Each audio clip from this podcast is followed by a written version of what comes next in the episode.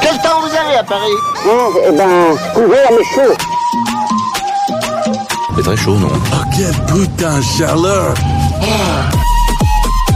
Il faut que les gens comprennent que la France, clairement, va cramer cette semaine. Je suis glacée à l'intérieur, j'ai chaud. Je crois que je vais me trouver mal. Calmez-vous, Thérèse, c'est une catastrophe. Madame, Monsieur, bonsoir. Encore de fortes chaleurs en ce 17 août 2050 avec un soleil de plomb à peine voilé. À peine voilé. Peine voilée.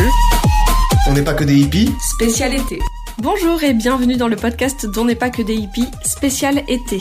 Je suis Julie Lano, votre hôte depuis un an et demi maintenant, et jusqu'à fin août, je vous donne rendez-vous un dimanche sur deux pour des épisodes solo dans lesquels on va parler de mille et un sujets. Par exemple, comment appliquer la naturopathie au quotidien, s'hydrater pendant l'été, prendre soin de sa circulation sanguine, l'art de ne rien faire, etc. Ce sont des capsules courtes à butiner au gré de vos envies. Cet épisode, c'est la deuxième partie d'un grand épisode sur la naturopathie appliquée au quotidien. Si vous n'avez pas encore écouté le premier de la série, sorti il y a trois semaines maintenant, je vous conseille de commencer par lui pour mieux comprendre les quatre piliers de la naturopathie. Aujourd'hui, je fais donc suite à cette première partie et vais partager avec vous les outils qu'on utilise en naturo. Encore une fois, l'idée c'est que vous terminiez l'épisode avec des idées concrètes en tête de ce que vous pouvez appliquer au quotidien chez vous pour prendre soin de vous. Alors vous le savez peut-être ou pas, mais les naturopathes euh, ont une caisse à outils qu'ils mettent à disposition des personnes qui viennent les voir pour les aider dans leur processus de guérison ou de soins. Certains de ces outils demandent des compétences particulières et nécessitent d'aller voir quelqu'un qui est formé, par exemple en réflexologie plantaire, euh, même s'il y a quelques points de réflexo qu'on peut faire tout seul, en kiné, ostéo, etc. Mais d'autres sont accessibles à tout le monde et on peut le faire tout seul. Donc on embarque ensemble pour faire un tour de tout ce qu'il y a à votre disposition et que vous connaissez peut-être pas pour prendre soin de vous. Plutôt que de parler d'outils, en fait, euh, on va plus parler de techniques. Elles se terminent toutes en J, donc j'espère que vous êtes prêts et prêtes pour cette allitération. La première technique, c'est évidemment la bromatologie. Alors je dis évidemment, mais on devine pas tout de suite, à moins d'avoir fait grec en 5ème D, de quoi il s'agit. C'est ni plus ni moins que l'alimentation, parce que de toute façon on y revient toujours. La bromatologie, c'est même plus que l'alimentation, c'est la science alimentaire. Elle va s'intéresser à la récolte, l'abattage, la manière de cuisiner et de consommer tous les aliments. Du coup, on sort un peu des considérations purement nutritionnelles pour s'intéresser également à la provenance de sa tomate en hiver, comment elle a grandi, dans quel type de terre, est-ce qu'elle a été traitée avec des substances chimiques ou non, comment elle a été récoltée, est-ce qu'elle a été réfrigérée pendant six mois avant de faire quatre fois le tour de la planète et de finir sous cellophane sur les étals d'un supermarché ou est-ce que c'est notre maraîcher Jean Raoul qui l'a récolté la veille du marché? La qualité des aliments qu'on consomme, elle dépend pas que de la bio ou non. D'ailleurs, dès qu'on sort du territoire français, les obligations de la bio, elles deviennent souvent plus floues ou en tout cas différentes que en France.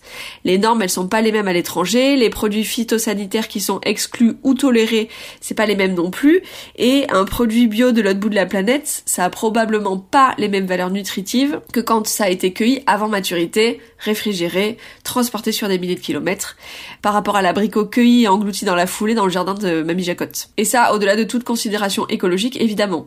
Sachant que je ne jette la pierre à personne, puisque moi-même il y a des produits dont j'arrive pas à me passer et qui viennent de super loin. La manière de cuisiner, elle a également toute son importance.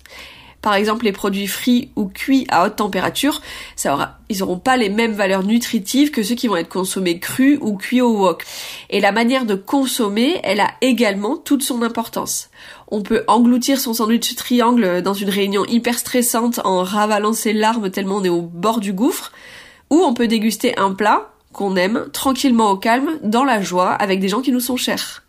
La manière de digérer et d'assimiler les nutriments, elle sera pas la même selon le contexte dans lequel on a pris notre repas.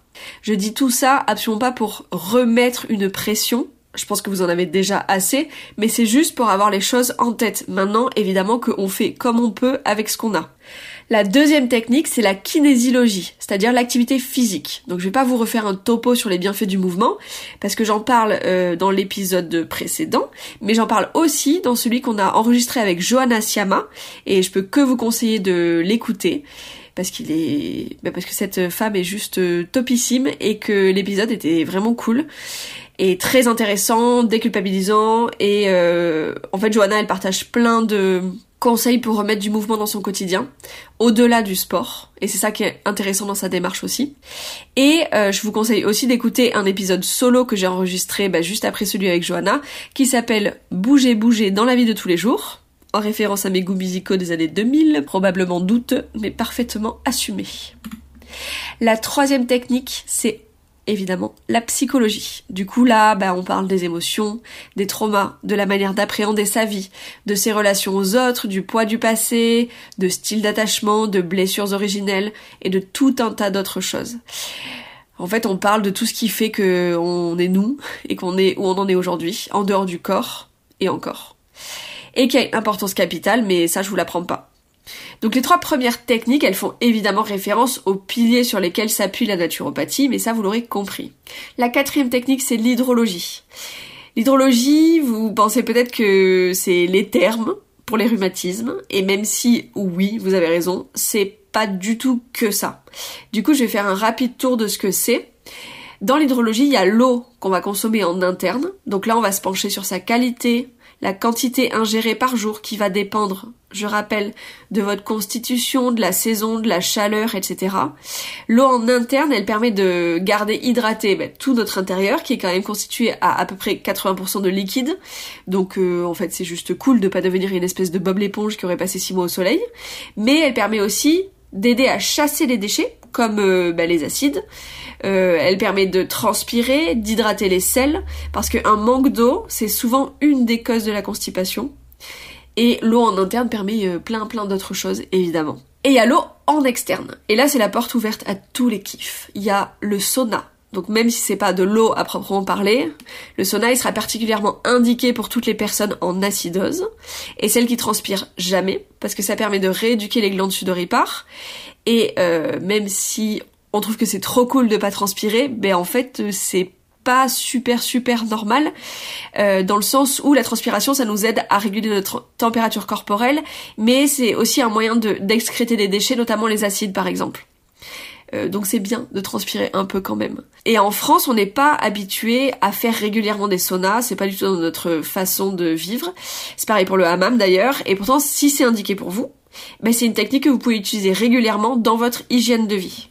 Donc le hammam, là on est full vapeur, ce sera particulièrement indiqué pour les personnes qui ont des déchets qu'on appelle colloïdaux. Donc c'est des trucs excessivement glamour qui sortent, de type acné, eczéma suintant, euh, glaire quand on tousse, euh, euh, moukir, etc. Les eaux vivantes, donc quand je dis eau vivante, ça va être rivière, océan ou encore les cascades. Mais ça, ça va vivifier, ça va calmer le système nerveux, ancrer et nettoyer ce qui a besoin de partir comme des émotions difficiles. Je dis pas que se baigner dans une rivière ça guérit de la dépression, évidemment, mais dans un processus de mieux-être, ça peut être équilibrant, mais ça va être ça, plus ça, plus ça, plus ça, plus ça. Si l'eau elle est très froide, elle sera à privilégier plutôt pour les tempéraments qui vont être chauds, donc les bilieux et les sanguins, et évidemment, le côté froid et mouvant de ces eaux, ça permet aussi d'aider à, hum, relancer la circulation sanguine et d'aider les personnes qui ont des problèmes à ce niveau-là.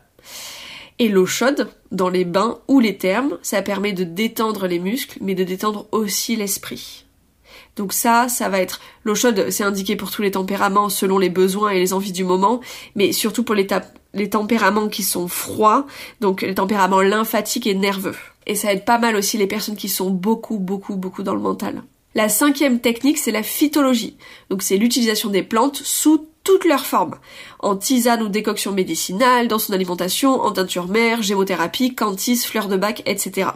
La nature, c'est une pharmacie juste gigantesque, et l'intelligence du vivant, couplée à ses correspondances avec nos besoins, bah c'est juste stupéfiant. Pour en savoir plus à ce sujet, je vous invite à écouter deux épisodes du podcast. Euh, l'un que j'ai enregistré avec Juliette Vincent, qui est herbaliste, et cet épisode-là est juste génial. Et l'autre en solo que j'ai appelé Du vivant dans la cuisine. Comme ça, vous, vous, aurez vraiment le côté médicinal, mais aussi le côté culinaire de comment on utilise les herbes aromatiques, les fleurs, etc. dans sa cuisine. La sixième technique, c'est la chirologie, ou technique manuelle. Donc les massages, qui soient reçus ou donnés, ou faits sur soi-même. Ça, par exemple, c'est une, technique, une technique manuelle qui est d'une force plutôt insoupçonnée. En dehors du fait que le massage il détend et dénoue les nœuds musculaires, ça, ça on l'a bien en tête, mais en fait il permet aussi de créer du lien à l'autre, quand c'est fait avec une personne aimée. Et symboliquement, c'est aussi autoriser l'acte de donner et de recevoir. Donc d'accepter ça. Et pour beaucoup, c'est pas rien. Et le fait de s'automasser, ça va être aussi une manière de se donner de l'amour et de se donner du soin. La chirologie, ça va aussi être toutes les techniques manuelles qui vont être pratiquées par les kinés, les ostéos, les chiropracteurs, que je vous conseille d'aller voir régulièrement, même quand il n'y a pas de gros problèmes. Parce qu'en fait, nos corps, ils bougent en permanence, et selon si on a eu un choc émotionnel, une période d'insomnie, une période de gros stress, bon, un accouchement est évidemment, un accident évidemment, euh, derrière, il y a des, y a, notre homéostasie, elle est mise à mal, et en fait, le corps, il va commencer à compenser, cristalliser, euh, il va moins bien bouger, et du coup c'est intéressant d'aller aussi aller voir ces gens-là en prévention. La septième technique, c'est l'actinologie, donc l'utilisation des rayons du soleil et de la lumière. Vous avez peut-être euh, entendu, vu ou lu qu'on s'expose au soleil pour la vitamine D, pour faire de la vitamine D, enfin pour avoir de la vitamine D. Mais c'est, alors c'est pas tout à fait vrai, mais c'est pas tout à fait faux. Le soleil, en fait, il apporte pas de vitamine D à proprement parler. Le processus, il est plutôt long et complexe, mais en gros, l'exposition au soleil, notamment entre 11h et 15h, là où les UVB sont les plus forts et c'est eux qui nous intéressent, avec une peau nue, donc pas de crème solaire, pas d'huile de monoï non plus, et le plus de peau possible exposée. En gros, c'est à poil au soleil, sans protection. Donc grâce aux UVB et à la chaleur, il y a tout un processus qui va se mettre en place en collaboration avec le sang, le foie et les reins. Et en fait, le cholécalciférol initial, qui est inactif, va devenir du calcitriol, qui est la forme active de la vitamine D. Je vous la fais méga courte. Alors s'exposer au soleil sans protection à poil entre 11h et 15h, Clairement, ça va à l'encontre des messages de prévention qu'on entend partout. Euh, mais là, on parle d'une exposition de 10 à 20 minutes par jour. Et bien sûr, l'idée c'est pas de cramer. Vous, vous vous connaissez, donc vous faites en fonction de vos possibilités. Et parfois, ben, c'est pas possible parce que il euh, y a une lucite, une sensibilité au soleil. Enfin, bref, c'est pas possible. Il y a la supplémentation qui existe évidemment et heureusement. Il faut savoir aussi que tout ce qui est lucide, sensibilité au soleil, euh, c'est pas normal d'avoir ça, et c'est qu'il y a un déséquilibre euh, interne qu'il faut aller voir. Il faut aller voir le foie, il faut aller voir les intestins, il y a plein de choses à faire. Et il faut savoir aussi que, évidemment, bien sûr que si on est exposé euh, tout le temps au soleil sans protection, etc., on va cramer notre capital et à un moment donné ça va être un petit peu compliqué, surtout pour les peaux blanches qui ont un peu de mal avec le soleil. néanmoins, et là, je vous invite à écouter. En fait, je renvoie que à mon podcast, mais euh, parce que j'ai déjà fait ces sujets-là en fait. Je vous invite à écouter l'épisode que j'avais enregistré sur le chanvre avec Vincent Lartisien en septembre dernier, où lui, c'est donc c'est un ancien surfeur pro et en fait lui, il parle des bienfaits du chanvre évidemment, et il parle de cette euh, que notre peau, en fait, elle a perdu sa capacité à, à gérer l'exposition au soleil, qu'on crame hyper vite, qu'on a beaucoup de mal à se remettre de coups de soleil, et qu'on est dans ce truc-là de en fait, on a l'impression que la peau, il faut en prendre soin juste pour son côté esthétique. Mais c'est vraiment pas que ça. La peau, c'est notre rempart avec entre l'extérieur et l'intérieur. C'est un rempart de protection. Et du coup, prendre soin de sa peau en interne et en externe, c'est aussi lui permettre de gérer ce genre de choses, de gérer l'exposition au soleil.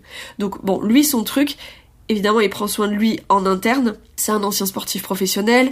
Voilà, il sait, il sait euh, quoi manger, quoi faire pour euh, pour être bien dans ses baskets. Mais la façon dont il prend soin de sa peau en extérieur, et c'est ce qu'il a appris à Hawaï, mais il y a des dizaines d'années, c'est un mélange d'aloe vera et d'huile de chanvre. Donc on va hydrater et nourrir la peau. Et en fait, il se tartine de ça tous les jours. Donc il donne à sa peau ce dont elle a besoin pour gérer le soleil, mais aussi pour se nourrir, pour calmer le feu si jamais il des brûlures, etc. S'exposer à la lumière du jour et du soleil, ça joue également sur le moral. Vous connaissez ces longues journées de novembre ou de février qui sont mornes et pluvieuses et euh, j'imagine que vous vous souvenez de votre état mental à ce moment-là. En général, c'est assez rare d'avoir une envie subite de danser la lambada en plein air et de voir du rose avec ses voisins ou de sentir en pleine forme et c'est normal. Le manque de luminosité a un vrai impact sur notre morale. La huitième technique, c'est la pneumologie, donc l'air et par extension la respiration. Là aussi, je vous invite à écouter deux épisodes du podcast que j'ai dédiés à ce sujet et qui sont sortis récemment. Enfin, récemment, sauf si vous écoutez ce podcast en 2034, auquel cas ça datera, mais je lui souhaite une longue vie comme ça. Donc c'est un épisode que j'ai enregistré avec Fanette Choulier, qui est kiné, professeur de yoga, et euh, qui travaille énormément autour de la respiration, et l'autre en solo, que j'ai appelé parce que j'étais excessivement inspirée ce jour-là. Inspire, expire. Voilà. Et là, on, passe en revue plein, plein, plein de choses, de techniques respiratoires, etc. L'interview de Fanette est vraiment passionnante. Je vous conseille, si vous l'avez pas encore écouté, je vous conseille vraiment d'aller l'écouter. Donc, avant-dernière technique, la magnétologie ou les techniques de revitalisation. Ces techniques-là, on va les utiliser pour les personnes qui sont épuisées, en burn-out, en grand stress, en postpartum ou en convalescence par exemple. Mais on va les utiliser aussi avant une détox, quand le corps n'est pas prêt à se détoxifier sous peine de bah, l'épuiser encore plus. Les détox c'est hyper à la mode, mais en fait il faut vraiment réaliser que ça demande un effort supplémentaire au corps, euh, qui non seulement est épuisé d'être encrassé, mais qui va devoir en plus puiser dans ses réserves énergétiques, pour actionner le processus de détoxification. C'est donc pas anodin, et la détox, elle est loin d'être sexy. C'est toujours important de faire un bilan de, vitalité avant de se lancer là-dedans, sous peine de faire circuler des déchets dans le corps qu'on sera en fait pas capable d'éliminer correctement, ou sous peine d'épuiser le corps, voire les deux. Et on utilise également la revitalisation après une détox pour recharger les batteries quand il y en a besoin. Pour ça, on va utiliser donc toutes les techniques qu'on a vues précédemment, notamment l'alimentation, le lien à la nature, la respiration, le mouvement, etc. Mais c'est aussi possible d'utiliser d'autres techniques comme les aimants, donc c'est de la magnétothérapie, la lithothérapie, donc les pierres, la kinésie, la kinésiologie, pardon, l'énergétique, pour aider le et plein d'autres techniques pour aider le corps à se revitaliser. Là, faudra choisir vraiment en fonction de ce en quoi vous vous croyez et ce qui vous fait du bien de manière empirique c'est compliqué de savoir avant d'avoir testé, surtout sur des techniques comme ça. Et pour les personnes qui ont besoin de preuves scientifiques et de données fiables sur les effets avant de se lancer, ou pour les personnes qui sont allergiques à l'idée même de l'effet placebo, ou encore qui croient pas au pouvoir de la persuasion, de l'esprit, ni à l'énergétique, bah évidemment vous passez votre chemin, ou alors vous pouvez tester et vous faire votre propre avis. Vous n'êtes obligé de rien. Encore heureux. Et la dernière technique, c'est la réflexologie. Vous connaissez probablement la réflexologie plantaire, donc les pieds, qui est très différente d'un massage des pieds parce que souvent c'est assez douloureux. Sur le coup, après ça fait vachement de bien, mais sur le coup c'est pas euh, vraiment une partie de plaisir. Et il existe aussi la réflexologie palmaire, faciale, auriculaire. L'idée là, c'est d'activer des zones réflexes du corps avec des pressions extérieures, donc les doigts euh, du ou de la réflexologue ou des objets qu'il ou elle va pouvoir utiliser pour soutenir le corps dans ses fonctions. En réflexologie plantaire, par exemple, la cartographie du corps est entièrement représentée sur et sous les pieds. On y retrouve les organes et les viscères, le système lymphatique, les vertèbres, etc. Sauf le pied. En activant ces zones, selon un protocole qui va répondre à la ou aux problématiques de la personne qui reçoit le soin, on va activer de manière logique et méthodique euh, c'est pas le même protocole pour chacun évidemment, des zones réflexes pour des organes qui vont être sursollicités ou sous-sollicités. Et grâce à ce coup de pouce, on va les aider à se relancer ou à se calmer pour retrouver l'homéostasie, donc l'équilibre dans le corps. Pour résumer tout ce que je viens de dire et pour vous construire votre caisse à outils à vous, voilà ce que vous pouvez retenir. La technique numéro 1, c'est la bromatologie, donc l'alimentation. Comme je l'ai dit dans l'épisode précédent, attention, attention à ne pas mettre l'alimentation au-dessus de tout. C'est au même niveau que le reste. La technique numéro 2, c'est la kinésiologie, donc l'activité physique au-delà du sport à proprement parler. Donc en fait le mouvement. La technique numéro 3, la psychologie. Technique numéro 4, l'hydrologie, donc l'utilisation de l'eau en interne et en externe. Technique numéro 5, la phytologie, donc les plantes sous toutes ses formes fleurs de bac, tisane et décoction médicinale, cantis, teinture mère, gémothérapie, etc. Technique numéro 6, la chirologie, donc les techniques manuelles comme le massage. Technique numéro 7, l'actinologie, soit la lumière et le soleil. Technique 8, la pneumologie, l'air et la respiration. Euh, technique numéro 9, la magnétologie, donc les techniques de revitalisation qu'on vient de voir. Et technique numéro 10, la réflexologie. Parmi toutes ces techniques, évidemment que vous pouvez aller voir des thérapeutes, médecins, psy, etc., qui vont pouvoir vous aider et partager leurs connaissances euh, pour vous aider à avancer sur ces chemins-là. On n'est pas obligé de toujours tout faire tout seul. Parfois c'est trop compliqué, parfois on ne sait pas par quelle boule prendre. Il y a tellement euh, de conseils qu'on trouve sur internet, les podcasts, mais du coup j'en fais partie, mais en fait moi je suis pour que vous remettiez ce que je dis en question, évidemment, et que vous fassiez votre propre avis, que vous testiez les choses qui vous conviennent à vous en fait, souvent, on est perdu parce qu'il y a une espèce de masse d'informations qui est juste ahurissante, et c'est hyper compliqué de savoir, ok, c'est quoi qui me convient à moi seul, parce qu'en fait, c'est ça le plus important. Du coup, vous n'êtes pas obligé de toujours tout faire tout seul. Mais c'est juste aussi pour vous dire, il y a quand même 10 techniques, mais du coup qui englobent absolument tout ce que vous pouvez faire pour prendre soin de vous. Et il y a des trucs qui sont ultra accessibles. Euh, aller en pleine nature, Bon, évidemment, euh, il faut avoir une voiture ou un parc à proximité, etc. Mais ou même, euh, en fait, juste avoir des plantes sur son balcon et euh, s'en occuper très régulièrement, avoir les mains dans la terre, ben, c'est aussi du contact avec la nature. Mais aller en pleine nature, ou vous exposer au soleil, ou au moins à la lumière du jour, faire des exercices respiratoires, manger une alimentation qui vous est physiologique et qui vous fait plaisir et du bien à vous. C'est des choses qui sont plus ou moins accessibles et que vous pouvez mettre en place. Il y a plein de choses que vous pouvez faire qui vont être gratuites. Et je sais aussi que l'argent est un énorme frein, et c'est normal, hein, surtout en ce moment euh, où on vit une espèce d'inflation. Euh, ben, euh, en fait, où est-ce que ça va s'arrêter Si ça s'arrête. Euh, donc je sais que l'argent est un gros problème, notamment pour s'acheter euh, des aliments euh, non transformés, du bio, etc. qu'on n'a pas tous les moyens d'avoir une voiture et de pouvoir payer son essence. Je sais qu'il y a beaucoup beaucoup de paramètres qui rentrent en ligne de compte. en fait, la, la seule chose, c'est peut-être il y a des choses que vous pouvez faire gratuitement là tout de suite. Par exemple, respirer.